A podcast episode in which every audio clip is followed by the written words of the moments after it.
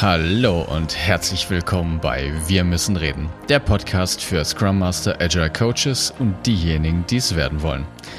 Hier geht es um die Themen Organisationsentwicklung, Arbeiten in agilen Teams, der Umgang mit Komplexität und Leadership. Es geht um deine Fragen aus deinem konkreten Alltag und wir geben dir Denkanstöße. Schön, dass du wieder eingeschaltet hast und los geht's.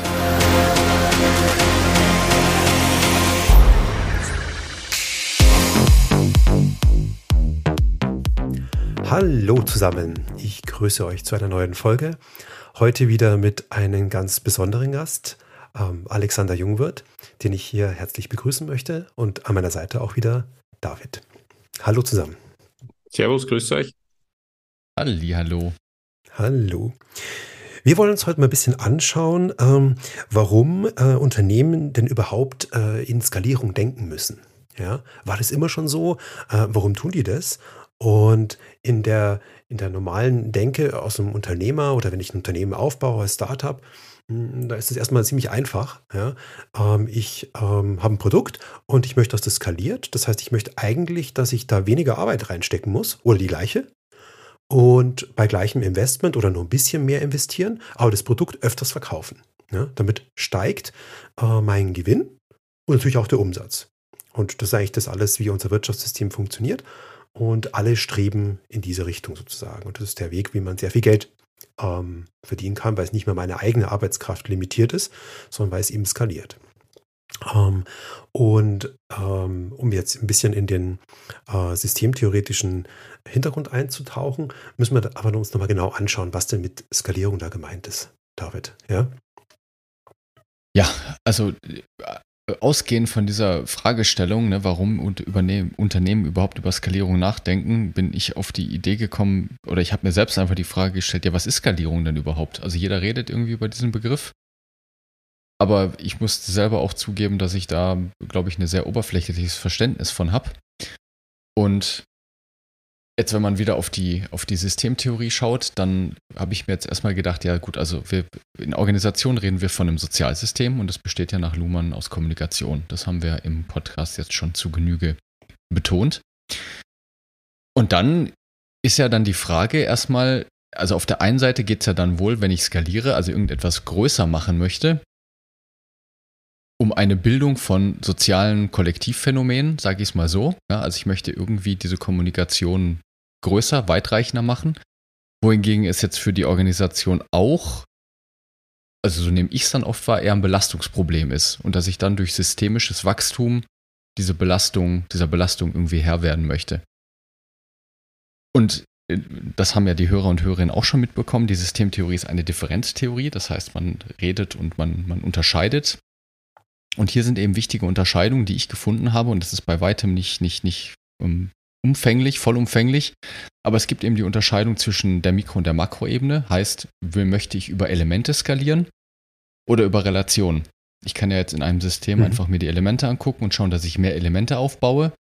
Oder ich skaliere dadurch, dass ich die Relationen einfach erhöhe zwischen den Elementen. Auch das kann eine Form von Skalierung sein. Und dann gibt es darunter nochmal jeweils die Unterscheidung zwischen qualitativ und quantitativ ich kann ja quasi die Relation qualitativ oder die Elemente qualitativ besser machen und dadurch einen Skalierungseffekt erreichen. Oder auch da einfach quantitativ, ne, wieder über Anzahl. Mhm. Und das hat für mich also erstmal. Reine Stück, über die reine Stückzahl oder über die Qualität genau. sozusagen gehen. Mhm. Mhm. Genau, richtig, ja. Und also das hat für mich erstmal schon mal im ersten Schritt eine ganz neue Welt eröffnet, weil ich mir gedacht habe, boah, die ganze Welt redet über Skalierung, aber das ist mal wieder viel zu undifferenziert. Also über was wollen mhm. wir denn genau reden? Was wollen wir denn skalieren und vor allen Dingen wieso? Also das nur mal als einleitende Gedanken dazu, dass Skalierung als solches, glaube ich, dann im Kontext nochmal deutlich präziser geschärft werden sollte, von was wir da denn eigentlich reden. Mhm. Ja. Ich denke jetzt, der, der Unternehmer an sich, der jetzt der ein Startup ähm, gründet und in diese Skalierungsschiene reingehen will und es auch tut, ich glaube, der hat dann, ähm, der braucht dieses theoretische Wissen, glaube ich, nicht, weil der das intuitiv, naiv richtig macht. Ja, also ich glaube, äh, dem ist dann schon klar, muss er jetzt über die Qualität oder über die Stückzahlen definieren, in Abhängigkeit zu seinem Produkt. Ja, ähm, aber wenn wir jetzt Organisationen beobachten, dann brauchen wir natürlich diese theoretische Grundlage, dass wir ihn richtig beobachten können, was er da tut.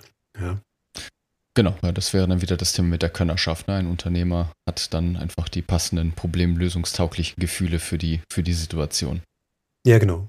Und äh, da kann er sich nicht irren. Ne? Also äh, ob er jetzt hat, Hunger oder Durst hat, da kann man sich auch nicht irren. Ja, das ist ein Gefühl. Ja, und das, das weiß er, dass es richtig ist und dann tut er das. Ja, mhm. ja sehr schön. Und ähm, die Frage, die, ich, die wir uns dann auch gestellt haben, äh, ist, äh, war das denn schon immer so? Also in, in, im Neandertal haben die da auch schon skaliert oder war das auch schon ein Skalierungsproblem? Haben die da in der Höhlenmalerei ihre Skalierungsgrafen gemalt oder ähm, wie, wie sind wir da, wie sind wir da an dem Punkt gekommen, wo wir jetzt sind? Genau, das ist ja auch die Überschrift unserer Aufnahme von heute. Warum denken wir überhaupt über Skalierung nach? Ist das sozusagen philosophisch gefragt Gott gegeben? War das immer schon so? Oder wann begann das eigentlich? das Thema mit der Skalierung. Weil wenn man jetzt ein bisschen so 120 Jahre zurückgeht, so Richtung 1911, Taylor, Scientific Management, äh, spricht ja alles über Skalierung. Also das ist ja sozusagen äh, in der DNA unseres Wirtschaftssystems zu wachsen, zu wachsen und beim Wachsen immer wieder zu skalieren, zu optimieren und so weiter. Ich würde jetzt einmal sagen, nein, es war nicht immer so. Aber es wäre vielleicht mhm. da interessant für die Zuhörerinnen und Zuhörer, wo kommt das her? Also warum beschäftigt uns das im 21. Jahrhundert so stark, das Thema der Skalierung? Genau, was sind deine Gedanken dazu? Du hast da ja ein bisschen Recherche betrieben. Wo ja. kommt der Gedanke denn her? Und wie weit müssen wir da zurückgehen? Ja, also wie weit geht es denn da? Also das wäre auch die spannende. Ja, wir können ja mal kurz Gedanke in die Savanne springen vor 40.000 Jahren. Also in der äh, Jäger, Alles super. Jäger- und Sammlerinnengesellschaften gibt es ja noch welche. Also ein paar hunderttausend leben ja noch diesem äh, System Jäger-Sammlerinnen noch. Mhm. Eben nicht isoliert, die sind gekoppelt mit unseren äh, Systemen. Also es, es gibt einen Austausch. Und die haben zum Beispiel kein, ähm, die haben nicht einmal ein Wort für Skalierung, ja, also oder Optimierung, sondern dort dieses, mhm. äh, die sind limitiert auf 70, maximal 70 Personen und alles, was quasi äh, gesammelt und erbeutet wird, wird aufgeteilt. Ja, also so Shared Economy ist das. Und wird auch sofort äh, gebraucht. Also dort gibt es auch kein Wort für Prozesse. Also ich denke mal, es ist eine, eine Erfindung von uns Menschen, eine Fiktion. Ja, die Frage nur, wann wurde das, äh, wann wurde das erfunden? Weil wenn wir jetzt einmal die Jäger- und Sammlerinnengesellschaften überspringen, hat es ja dann irgendwo vor 10.000 Jahren gegeben, dieses Thema mit äh, Beginn Ackerbau und Viehzucht. Also man hat auf einmal ähm, Essen produzieren können, anbauen. Also war dann, hat dann Überschüsse gegeben. Ne, die ersten äh, größeren Siedlungen, Städte sind entstanden. Damit man das Ganze koordinieren kann, hat man dann die Schrift erfunden. Ne, die Keilschrift war ja so der, die erste Form von, von geschriebener Sprache. War übrigens ein Excel, das erste Excel. Also die Keilschrift war ein, ein, ein Rechenstein, also es war keine Schrift im Sinne, so wie sie wir jetzt kennen, ja, sondern war zum Rechnen. Also Excel wurde schon vor 10.000 Jahren erfunden. ähm, und ich denke, es hängt schon mal mit dem zusammen, mit dem, mit dem Sesshaftwerden und dann der Spezialisierung. Also ähm, mhm. das haben sie ja dann sozusagen ähm, Gilden, Berufe herausgebildet. Ja? Ähm, hängt, ich denke, es hängt ja auch mit der Arbeitsteilung zusammen. Es war ja nicht mehr so, dass man sagt, okay, eh, ich muss alles für mein Leben selber schaffen, muss selber anbauen, muss man die Kleidung selber machen, muss man das Essen besorgen und so weiter und so fort. Man sagt, na, es reicht, wenn ich mir jetzt auf, sage ich mal, äh, Schuhproduktion, also ich kann sehr gut Schuhe machen, ja, und, und, und der kann gut Brot machen und dann können wir das austauschen. Und irgendwann ist er das und das. Aber Moment, ähm, nur weil er jetzt sich auf Brot spezialisiert oder auf Schuhe, deshalb skaliert das ja noch nicht. Na, das ist ja immer glaub, noch eine das war Person. so eine Vorstufe, nämlich Überschrift mhm. Arbeitsteilung. Das war so dann 1770 ähm, mhm. herum der Adam Smith beschrieben hat. Mhm. Also diese, der, der Vorteil der Arbeitsteilung. Aber da waren wir noch nicht im Skalieren. Bin ich schon recht? Oder? Nee, nee, also das, das, muss, das muss ja irgendwas mit der Person zu tun haben, weil eine Nichtskalierung können wir ja auch heute noch beobachten. Ne? Also von einem, von einem Selbstständigen, ja, der also im schlimmsten Fall scheinselbstständig ist, ja, äh, und seine Arbeitszeit, sozusagen seine Lebenszeit verkauft, der skaliert ja auch nicht. Stimmt. Also das können wir heute auch noch beobachten, dass es auch äh, Systeme gibt, wo die nicht skalieren. Ja. Ja, diese Unterscheidung können wir ja festhalten. Es gibt nach wie vor mhm. ähm, Organisationsformen, die nicht skalieren müssen. Mhm. Und es gibt Organisationsformen, die skalieren müssen, das ist jetzt meine These, sonst würden sie vom Markt verschwinden. Mhm. Wo würdest ja, du sagen, wo, wo ist da der Unterschied? Also warum müsste man dann skalieren, um was zu erreichen? Weil, also mein, der, der Hintergedanke meiner Frage ist, dass ich auch bei einem Selbstständigen glaube, dass er skaliert. Da sind wir wieder beim Punkt der Definition von Skalierung. Weil er wird über die Zeit hinweg zumindest seine Tagessätze anpassen müssen, um zumindest schon mal der Inflation entgegenzuwirken. Und auch er hat wahrscheinlich ein Interesse, über Zeit mehr Geld einzunehmen. Ja, aber das ist also ja keine die, echte die, Skalierung. Also das, das, das, das ist die ja, Frage. Der, der, der, der kann, also lass ihn das Doppelte verdienen, weil er seinen, seinen Nutzen erhöht oder so. Ja? Aber Verdoppelung ist ja keine Skalierung. Ja? Verhundertfachung, das ist Skalierung. Und die wird er als Einzelperson nie erreichen. Ja, okay, genau. Gut, das wäre jetzt dann eben wieder die Frage, was, was man unter Skalierung verstehen möchte. Ne? Also wenn es mhm. jetzt einfach nur geht um Wachstum im Sinne vom Wirtschaftssystem Zahlung, Nichtzahlung, dann würde auch wahrscheinlich ein Selbstständiger die, die, die Tendenz haben oder den Wunsch haben, mehr Geld einzunehmen über die Zeit. Was dann auch eine Form von Skalierung sein könnte. Vielleicht hängt es damit zusammen, es war ja bis ins 18. Jahrhundert, war ja eine, eine Firma, das Wort Organisation hat es ja noch nicht gegeben. Also ich glaube, das Größte, was es gegeben hat, mhm. waren Manufakturen, aber das waren ja auch Zusammenschlüsse von mhm. Handwerkern. Also äh, mehrere äh, Personen der Arbeitsteilung haben sich unter einem Dach getroffen, zum Beispiel der Kutschenmanufaktur und haben halt dann gemeinsam der Lederer und, und der Sattler und so weiter, haben dann halt gemeinsam diese Kutsche produziert, aber war ja nach wie vor sehr handwerklich. Also da hat es ja meist das Schülerkonzept gegeben und das hat halt jeder so gemacht, wie er es am besten kann, ne, der Meister, und so das an die Schüler weitergegeben und den da drüben der Manufaktur, der hat das halt anders gemacht, so wie er es am besten kann. Also da hat es jetzt in dem Fall kein, auch der Gedanke der Skalierung war ja damals noch nicht da, so wie es jeder am besten kann. Ja. Mhm. Und ähm, diese, diese, ähm, ich weiß nicht genau, wann es passiert ist, war ja, es war ja rechtlich immer so, dass Organisationen immer an, an, einen, an einen Körper gebunden waren. Also ich war sozusagen der Schmied, der Sattler, ich war die Firma. Ja. Das heißt, das Risiko, wenn ich etwas, äh, ja, wenn ich schlampig arbeite, ist zu, zu 100 Prozent auf mich abgewälzt worden. Also wenn ich quasi eine Kutsche gebaut habe und, und der, oder mhm. und der, der, der Besitzer der Kutsche verunglückt äh, oder seine Frau verunglückt tödlich, dann habe ich das volle Risiko gehabt. Also das war dann so, so ein, der, der Untergang ja, von meiner Organisation. Schlimmstenfalls haben sie mich, weiß ich nicht, äh, irgendwo eingesperrt, keine Ahnung. Ja. Das heißt, die, die, was ich mir vorstellen kann, dass damals die Motivation zu wachsen, ja, und dann sozusagen überhaupt zu skalieren, aufgrund dieser Bedingung äh, gar nicht da war. Ja, das heißt, das Risiko würde, äh, steigt damit auch. Ja, also wenn er eine Verhundertfachung seiner Kutschenproduktion hätte, ja, selbst wenn er jetzt auf die Idee gekommen wäre, Leute einzustellen, ja, äh, bleibt es trotzdem bei ihm hängen, ne? mit dem hundertfachen Risiko auf die Person. Ja. Mhm. Äh, auch, auch das haben wir heute noch so. Ne? Es gibt Unternehmer, die äh, ganz bewusst sich als äh, Personengesellschaft eintragen und mit ihrem vollen Privatvermögen haften. Ne? Also es gibt da einen T-Shirt-Hersteller zum Beispiel, der macht das so. Ja? Ähm, mh, mh. Also ich denke, organisatorische Skalierung koppelt mit, mit Risiko. Ja. ja. Und, und dann hat es ja eine tolle Erfindung gegeben, oder? So eine, eine Rechtsform. ja. Meinst du, dass, die, dass diese, diese Veränderung durch die Rechtsform gekommen ist? Oder dass sie das Recht der Idee angepasst haben, die da dahinter liegt? Naja, das, das ist diese neue Rechtsform, diese Erfindung, diese ist ja unserer kollektiven Fantasie entsprungen. mhm. und, äh, und die Juristen nennen das ja selbst eine Rechtsfiktion. Ja? Das heißt, wir haben mhm. sozusagen ähm, Organisationen heutzutage sind ja juristische Personas. Also sie werden behandelt wie eine Person, obwohl sie ja bekanntlicherweise ja kein physisches, psychisches, biologisches Objekt sind. Ja.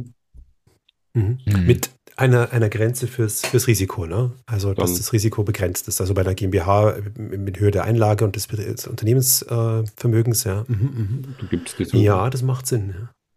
Amerika nennt man das dann die Corporations, ne? wobei Corp Corpus, Körper, ist ein bisschen äh, Ja, Ist Paradoxie. wieder die gleiche Idee. Ja.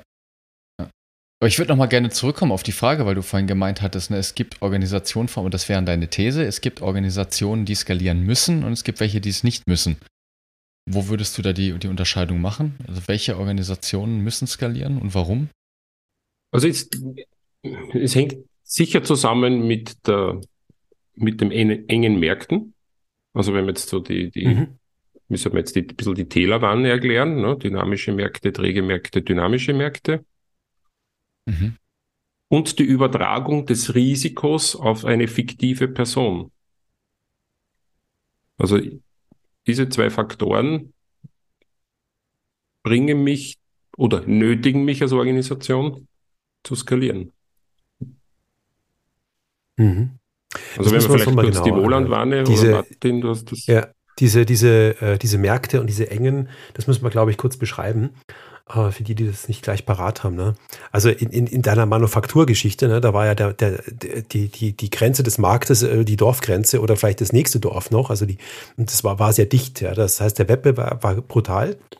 Und es war alles individuell. Ne? Also die, die, die, der Schuhmacher hat immer den Schuh produziert, wenn der Kunde gekommen wäre. Wäre ja auch blöd, wenn er einen machen würde, wenn, der, wenn noch kein Kunde da ist. Wäre Verschwendung, ja, wäre doof gewesen. Und der, der entscheidende Punkt war dann, dass quasi äh, der Frederick Taylor und der Praktiker dazu, das ist der Henry Ford, ähm, dazu eingestiegen sind und haben gesagt, ja, also Moment mal, jetzt schauen wir mal, äh, beobachten wir mal die mal, wie die Meister das machen und finden den besten Weg raus, wie es am besten geht. Also das hat quasi die Wissenschaft übernommen, ja, wie was geht, nicht mehr der Meister. Und in dem Case haben die dann einfach angefangen, ähm, auf Masse zu produzieren und das konnten sie, weil die Märkte sich vergrößert haben. Ne? Durch Eisenbahn, also die Transportwege wurden geringer und ähm, nun ja, auch durch militärische Macht wurden diese Märkte einfach vergrößert. Ja? Und das hat dazu geführt, dass es mir quasi egal sein durfte, ähm, äh, ob mir die jemand, also weil ich wusste, das wird eh gekauft. Ne? Also Henry Ford hat diesen berühmten Satz ja mal gesagt, äh, ihr könnt das Auto in jeder Farbe haben, Hauptsache es ist schwarz. Ja, und wir, wir haben das wiederholt gehabt in der Geschichte. Ne? Also äh, bei den Waschmaschinen war es genauso. Ne? Am Anfang haben die die einfach gekauft, die Waschmaschinen. Das war egal, was die für Features hat. Die wurden einfach gekauft. Ja? Und irgendwann hat sich das geändert. Ich glaube, das ist auch, das war eine Zäsur damals. Weil bis dahin sind, Ja. sind Unternehmen gewachsen und ab dem Zeitpunkt haben sie dann wirklich skalieren können. Ich glaube, da kann man, kann, Ja, sie mussten könnte man die. Unterscheidung ne? einführen, weil, Ja. weil ja die Skalierungs, die erste Skalierungssystem war ja die Eisenbahn. Die, die Eisenbahn hat eigentlich diese Märkte ne, an die Firma herangebracht. Genau. Mhm. Die, die hat skaliert. Und damit wurde quasi der, der Gewinn nicht mehr über die Individualisierung oder die Qualität des jeweiligen Meisters oder der gute Ruf gemacht, sondern der wurde über die, David, wie du gesagt hast, über die Stückzahlen gemacht. Ne? Also Mhm. ich habe, je mehr ich verkauft habe, mehr Stückzahlen und ich, ich konnte ja alles verkaufen. Ne? Das heißt, alles, was ich produziert, wurde verkauft. Das heißt, mein Gewinn steigt, indem ich mehr verkaufe, also muss ich die Stückzahlen erhöhen. Ja, und das hat auch so funktioniert. Also über die Stückzahlen ist es verkauft worden und das ist quasi der Grund, warum ein Unternehmen damals gut getan hat zu skalieren. Natürlich zu Ja, Ungunsten der, der Individualität, wie bei der Farbe wir zu sehen haben, und ähm, äh, zu Ungunsten der, der, der, ähm, ähm, der Ideen, die dahinter sind. Ja? Weil ja- Ideen brauche ich da nicht. Ich glaube, da steckt ja auch die Erfindung, die Fiktion dahinter von uns Menschen. Ich stelle ein Produkt her ohne einen Käufer oder Käuferin. Das war Ja, ja, bis zu dem Wahnsinn. Zeitpunkt, hat sich Ja, das keiner vorstellen können. Also, ich stelle was her und dann schaue ich, ob es wer braucht. Ja? Nämlich wirklich in Masse. Natürlich hat der Schuhmacher Ja. seine drei, vier Modelle gehabt in der Auslage, ja. Aber das war ja für, für, war nicht zum Skalieren gedacht, sondern eben als das Schaufenster zu schmücken. Ne? Aber der Henry Ford hat wirklich gesagt, ich produziere ab jetzt Autos und kenne meine Käufer nicht. Eigentlich volles Risiko. ja.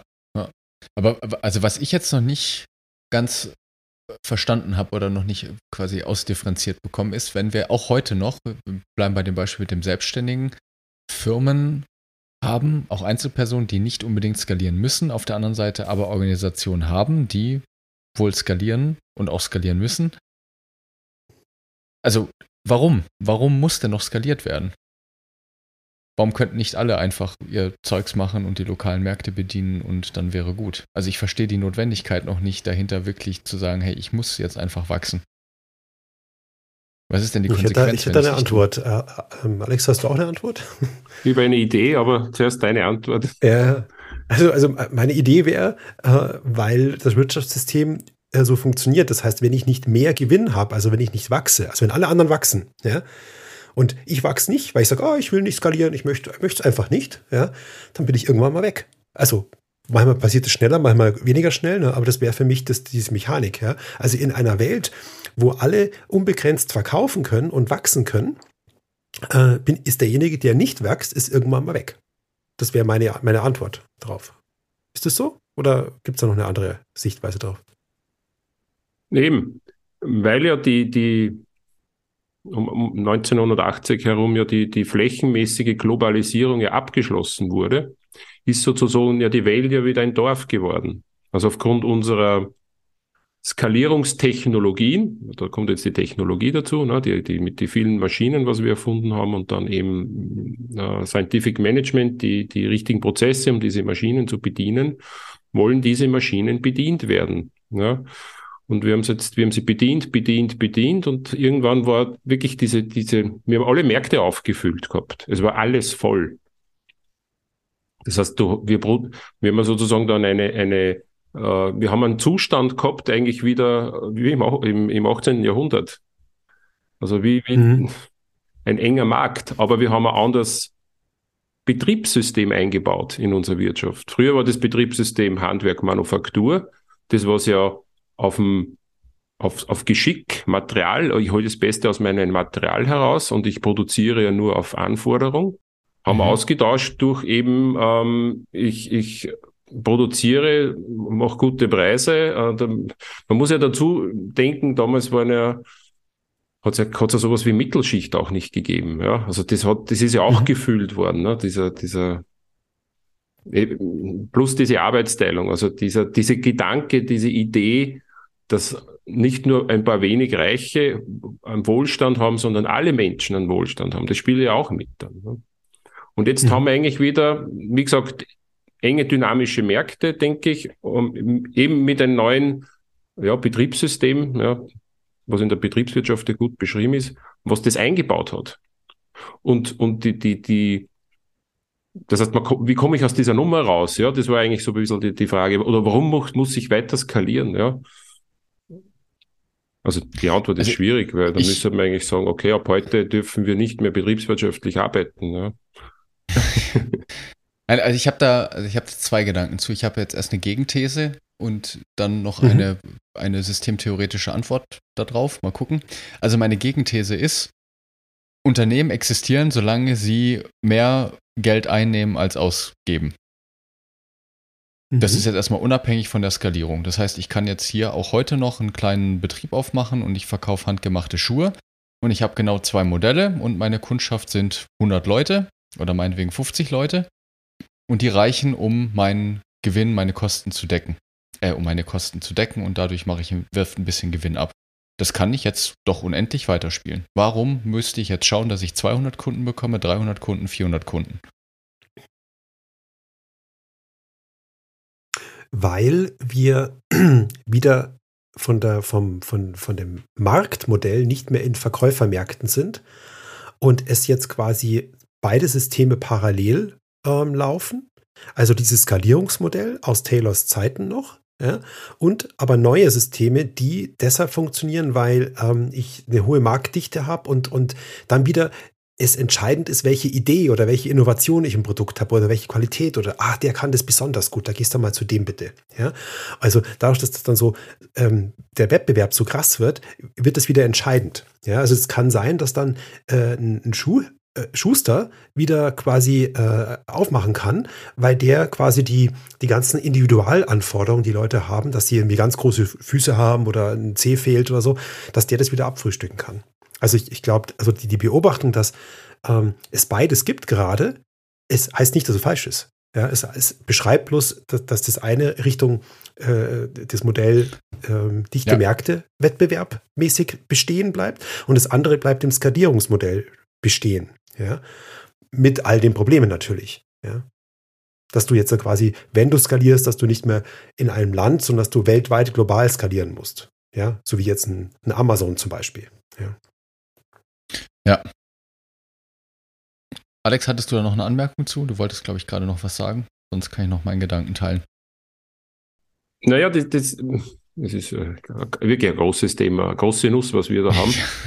Und mir fällt sehr viel ein. Ja, ich muss Fall. das alles verdichten. Ähm, skalieren ist ja nur dort sinnvoll, wo, äh, wo ich Zeit habe, wo ich Platz habe. Ja?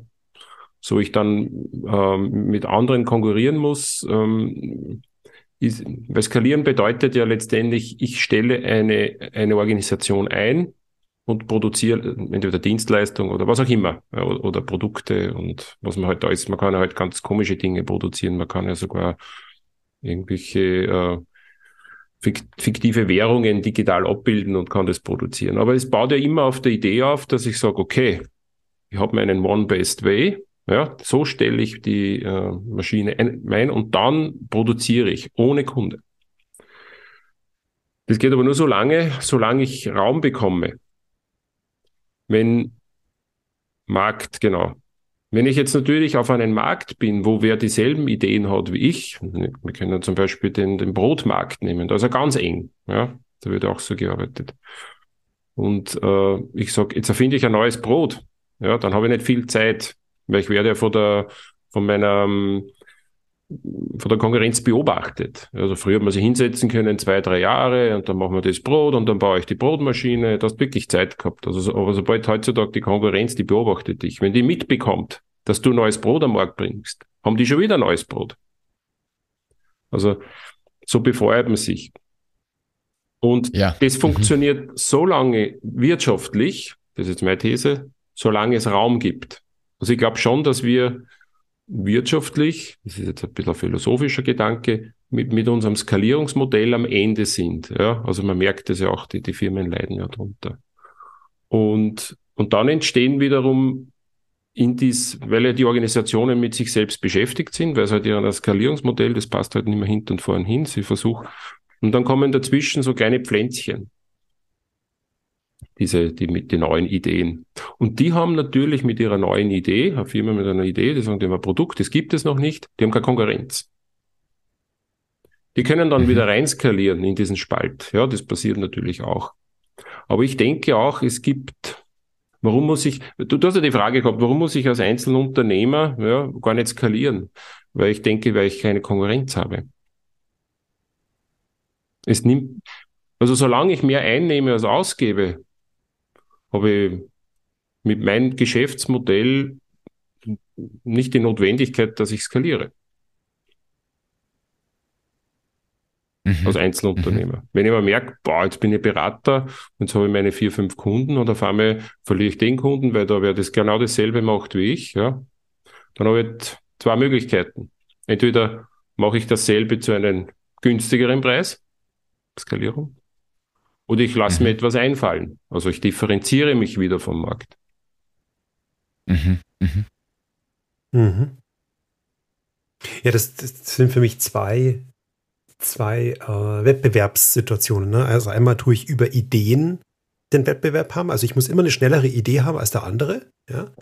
Also ähm, sobald ich das Brot habe, dann schauen die das ab. Dann muss ich aber schon neue, die neue Idee fürs nächste Brot haben. Ja? Und damit kann ich über Ideen konkurrieren und einmal über, über, über, die, über das, äh, über, die, über das Me Too. Ja? Also habe ich ja auch.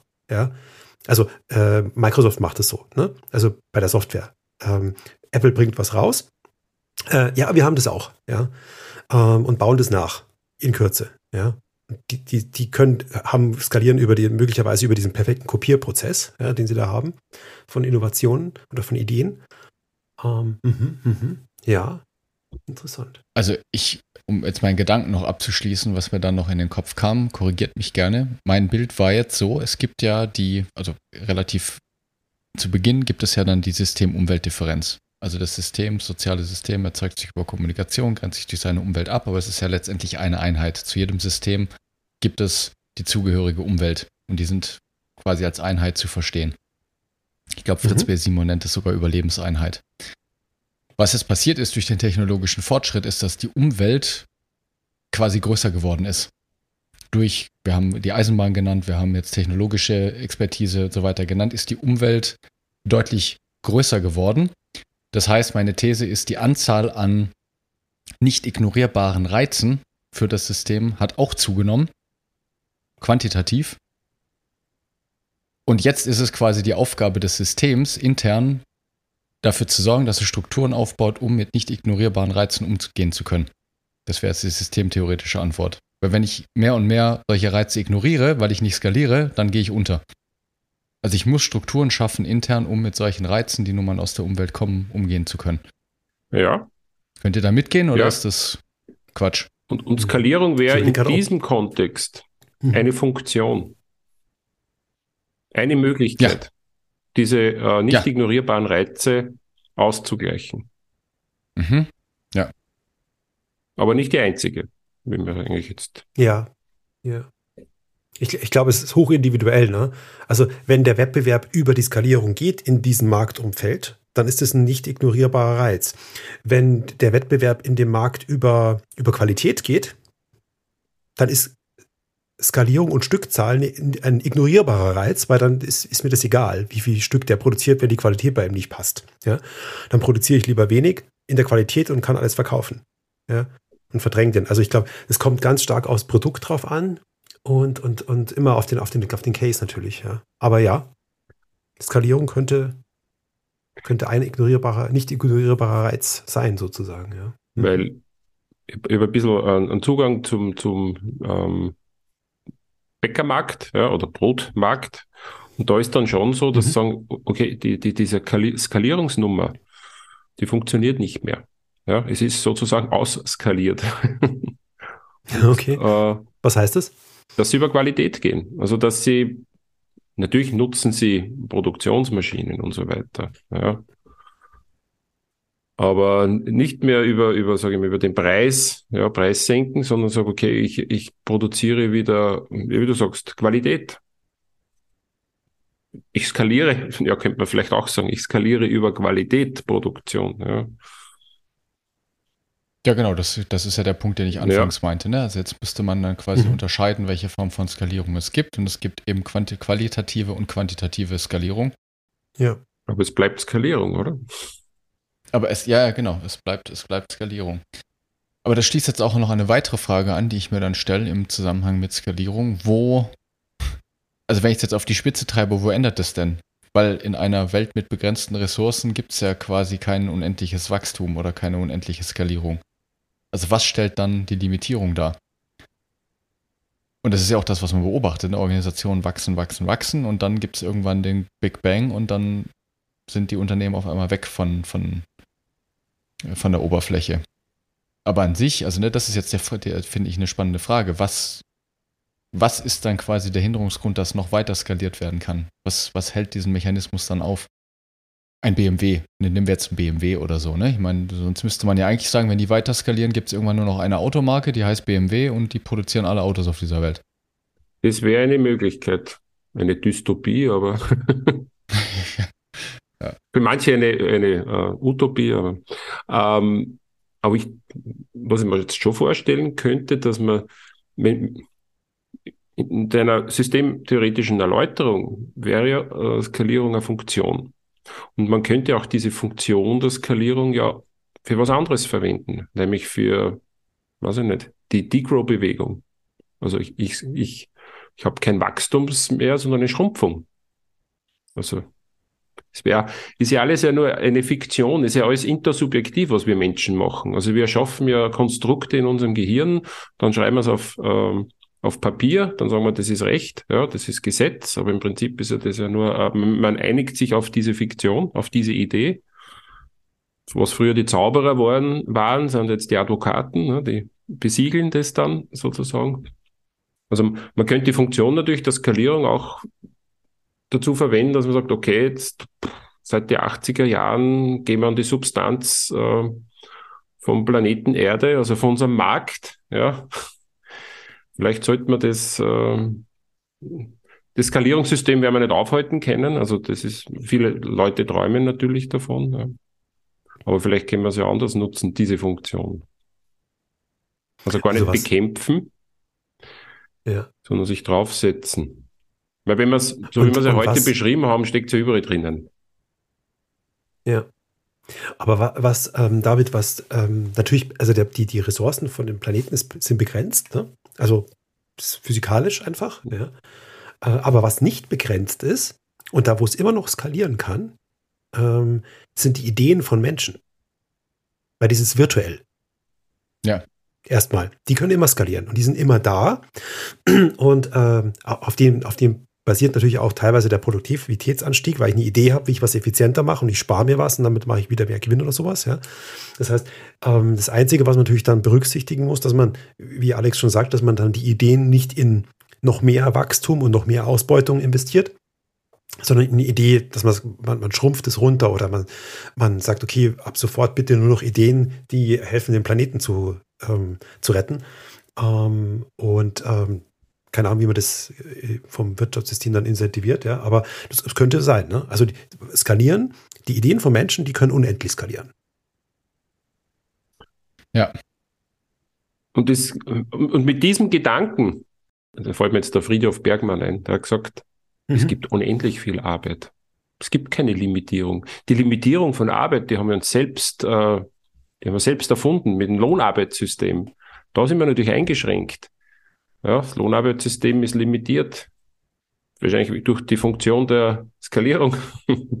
Aber wenn man mhm. Arbeit größer denkt, ja, ist sie, ist sie unendlich. Ja. Also da kann man, wie du sagst, unendlich skalieren. Jetzt habe ich gerade doch einen Gedanken ja. gehabt, weil ich habe jetzt, also Luhmann hat sich ja der Ideen von Maturana und den anderen Namen kann ich äh, so schwer aussprechen. Valera. Valera, Valera, genau. Aus der Biologie quasi bedient. Und auch jetzt bei uns Menschen, wenn ich mir das angucke, wenn ich da jetzt mal die Parallele ziehe, ich meine, wir kommen als kleine Embryos auf die Welt und dann skalieren wir. Wir wachsen. Aber es gibt eine Grenze, also nicht, damit meine ich nicht die Haut, sondern wir wachsen und irgendwann sind wir ausgewachsen.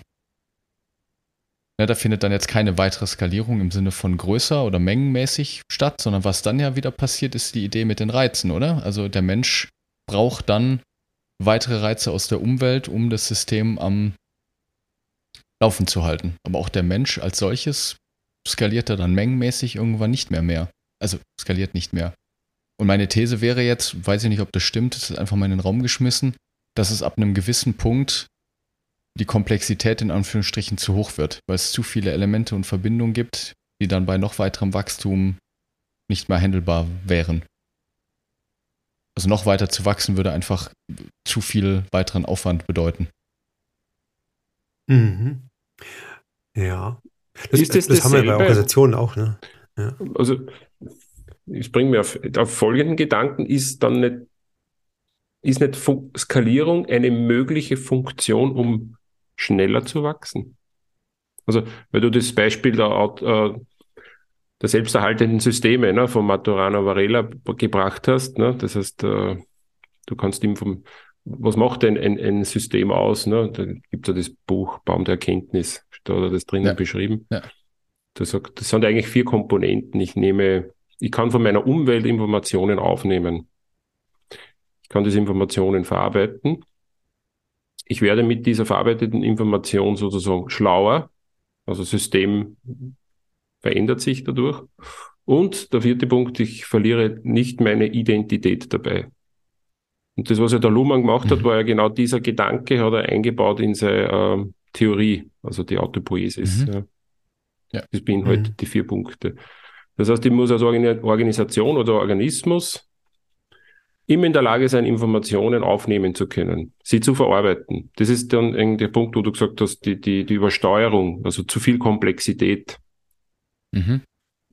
das muss ich natürlich als, als Mensch und Organisationen immer aus, ähm, also, also entweder schränke ich quasi meinen Markt ein, ja, sage, okay, das ist zu Komplexität, oder ich schränke als Mensch meinen Zugang zu Informationen ein oder zu anderen Menschen, ja, muss ich dann auch machen, weil sonst übersteuert es, ich kann es ja dann nicht mehr verarbeiten.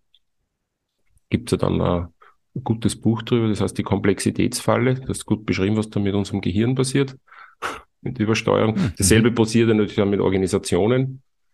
Sie leiden drunter. Ne? Der Wohland beschreibt dann wieder, da entstehen dann die illegalen Höchstleistungsinseln und so weiter, die korrigieren das dann. Ähm, wichtig dabei ist, dass du halt dann die Identität nicht verlierst dabei. Wenn du sie verlierst, glaube ich, dann stirbt das System. Ähm, ich kann mir schon vorstellen, dass innen drin Skalierungsfunktionen da sind, aber ich glaube nicht, dass Wachstum auf Skalierung aufbaut. Also ich glaube, das ist eher eine Funktion, die was ich nutzen kann, um schneller zu sein. Also du meinst, dass der Vergleich jetzt hinkt, dass Skalierung im, im Wirtschaftssystem nicht vergleichbar ist mit Wachstum im Sinne von größer werden eines biologischen Systems?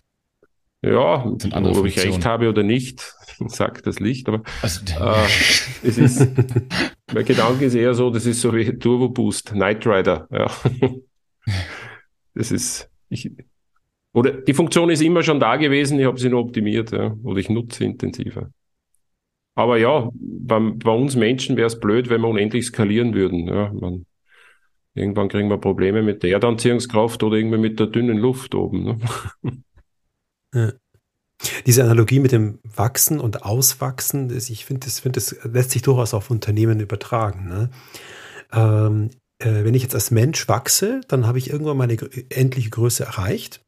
Und dann wachse ich nur noch intellektuell, ne? also mit Ideen, die und Wissen, was im, und Kreativität und mein, ich, meine Psyche entwickelt sich weiter und so. Ne? Das ist das, also nicht materielle Wachsen, sondern sozusagen. Ja? Mal von den Gehirnzellen, die sich da bilden, abgesehen. Das haben wir aber bei Organisationen genauso. Eine Organisation, die größer und größer und größer wird, irgendwann erreicht die eine Größe, wo sie nicht mehr fähig ist, innovativ zu sein. Also die, die Innovationsfähigkeit geht dem Unternehmen verloren. Und äh, da jetzt die Analogie zu dem, zu dem Geist, ja, äh, die, die Lösung, die sie Unternehmen aktuell haben, äh, ist entweder Innovation zuzukaufen, also sie tun sich die vereinleiben, ja, ähm, und machen sie sich zu ihrer Organisation und dann ist auch dann irgendwann die Innovationsfähigkeit dieses aufgekauften Unternehmens weg. Oder sie haben äh, kleine Zellen, äh, wo die Innovation noch möglich ist, also geschützte Bereiche, wie Wodan sie nennt, eben Höchstleistungsinseln. Ja. Also das finde ich auch durchaus vergleichbar. Und äh, auch bei Unternehmen im Übrigen gibt es diese natürlichen Grenzen, wo eigentlich eine Zellteilung hergehört. Ja? Also wo es wieder zwei Teile werden muss. Das ist nämlich die soziologische Grenze von 150 Leuten. Ja? Ähm, Textilhersteller gibt es welche, die machen das. Die tun einfach zwei Werke hinstellen mit 150 Leuten, mit alles doppelt, Empfang, Personalabteilung. Ne? Also das ist, diese, diese Grenze gibt es schon und die ignorieren wir total äh, im, im Unternehmenskontext. Ja? Also die, diese Analogie könnte schon ganz gut passen. Mit dem Wachsen eines Menschen und dem intellektuellen Wachsen im Sinne der Ideen. Ja? Also es findet eine andere Skalierung statt. Ja? Wenn der mit 25 mhm. ausgewachsen ist, hört die Skalierung äh, auf der physikalischen Ebene auf, geht aber auf der intellektuellen, geht die natürlich weiter. Und das haben wir bei Unternehmen genauso. Muss aber nicht sein. nee, äh, alles muss nicht, genau. Na, also schon, bei Unternehmen ist ja so, sie, sie opfern, also wenn Unternehmen größer werden, opfern sie ja sozusagen aufgrund des, der notwendigen Skalierung ähm, ihre ja, wie sagst du schon, sie, sie komplementieren die Menschen hinaus. Ne? Ja, also klar. quasi die, die, das, was den Menschen ausmacht, seine Ideen, seine Gefühle, seine Kreativität, wird sozusagen, muss hinaus komplementiert werden aus der Organisation auf Kosten der Skalierung. Dann skaliere ich an einem Punkt, wo ich sage, okay, Planet ist end, endlich, Markt ist gesättigt. Und jetzt wird sozusagen mein, das Modell, auf dem ich meinen 100 Jahre, wenn wir jetzt beim Konzern bleiben wie VW oder BMW, BMW gibt es nicht so lange, aber äh, VW, Mercedes, Jetzt, mhm. jetzt müsst ihr eigentlich das äh, wieder aufgeben. Ja, ist halt schwierig. Mein Erfolg baut ja genau auf diesem Konzept auf. Ja. Und das ist ja. Jetzt, wieder reinholen. Ja. Jetzt springe ich ja, ja wieder genau. zur Analogie Mensch hin. Wir können das automatisch. Also wir, wir sagen, okay, jetzt sind wir hochskaliert oder hochgewachsen und jetzt nutzen wir äh, das für die, wie haben es die alten Araber gesagt, zur geistigen Befleißigung. Ja, das hat ja quasi in den frühen Jahren ähm, der, des Islams war ja die geistige Befleißigung das höchste Gut. Ja, also das Skalieren über den Geiste, nicht über das Objekt oder den Raum. Mhm. Und ich glaube, das ist aber das Unternehmen dann lernen müssen, dass ich sage, okay, äh, jetzt ist ausskaliert, ausskaliert. Ja, wir können noch zum Mond fliegen, ein bisschen Mondstaub holen und da gibt es auch noch Silizium, können wir alles noch machen, wird sicher passieren.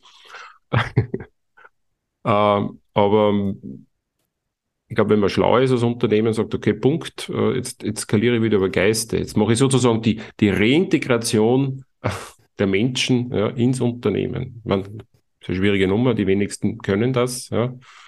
Mit allen seinen Wünschen, Talenten und Werten. Also ich hole den Geist wieder zurück in die Organisation und skaliere über diese äh, Möglichkeit.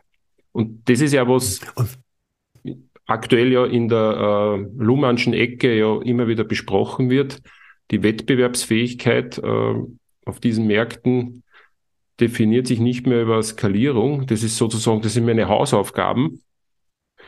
Die muss ich beherrschen und wenn ich nicht weiß, wie es geht, dann gehe ich zu jemandem, dann erklärt mir das, das kaufe ich ein, das kann ich einkaufen. Ähm, äh, die Wettbewerbsfähigkeit, also mein Überleben sichere ich über, eigentlich über meine geistige Befleißigung. Also welche guten Ideen habe ich? Ja? Also wie, wie beziehe ich die Umwelt meiner Umwelt mit ein und so weiter. Ja? Und das passiert ja schon. Ja? Also Marktführer machen das. Mhm. Dann würde ich jetzt mal versuchen, einfach mal einen Bogen zu schlagen und werfe mal die Runde jetzt in, also die Frage in die Runde. Wir haben jetzt fast 45 Minuten lang über das Thema Skalierung ein bisschen nachgedacht und Ideen ausgetauscht. Wie würden wir denn jetzt abschließend die Frage beantworten, warum Organisationen über Skalierung nachdenken müssen? Was habt ihr, was habt ihr gelernt während unserer Diskussion? Ich denke mal, Sie müssen darüber nachdenken, weil es im, im tayloristischen Betriebssystem, also Modell Taylor, eingebaut ist. Also man kann sich dem nicht entziehen.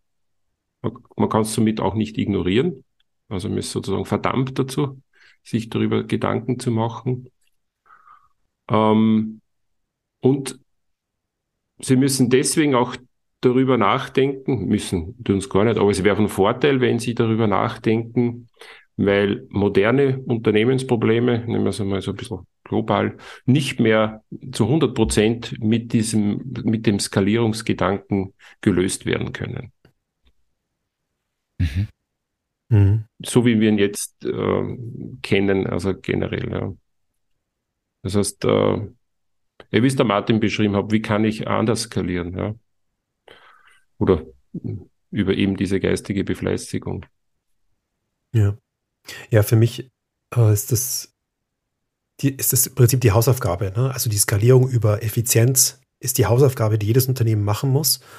Ähm, und zwar muss es halt auch schauen, was unterliegt diesem Effizienzdruck und dieser Skalierungsdruck und was, wo tue ich über Stückzahl oder über sowas skalieren, ja, dass man da genau hinschaut, das ist die Hausaufgabe, ist die Grundlage, sonst kannst du bei dem Spiel nicht mehr mitspielen gerade. Aber sie müssen beides machen, sie müssen auch skalieren über Ideen, ähm, weil sie sonst eben auch weg sind.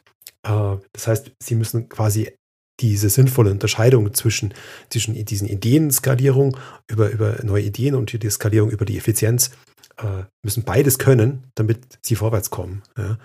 Das ist, glaube ich, so die, die, äh, die, die notwendige Differenzierung, die da fehlt. Ja. ja. Also für mich nochmal zusammenfassend heißt das die Frage nach dem Warum. Warum müssen Unternehmen darüber nachdenken? Zum einen war jetzt dann die Antwort, weil es sozusagen ich bediene mich des Begriffs, es ist historisch gewachsen. Das, wir haben es ist eine Altlast aus der Historie, weil es Taylor uns in seinem System inhärent quasi mitgeliefert hat.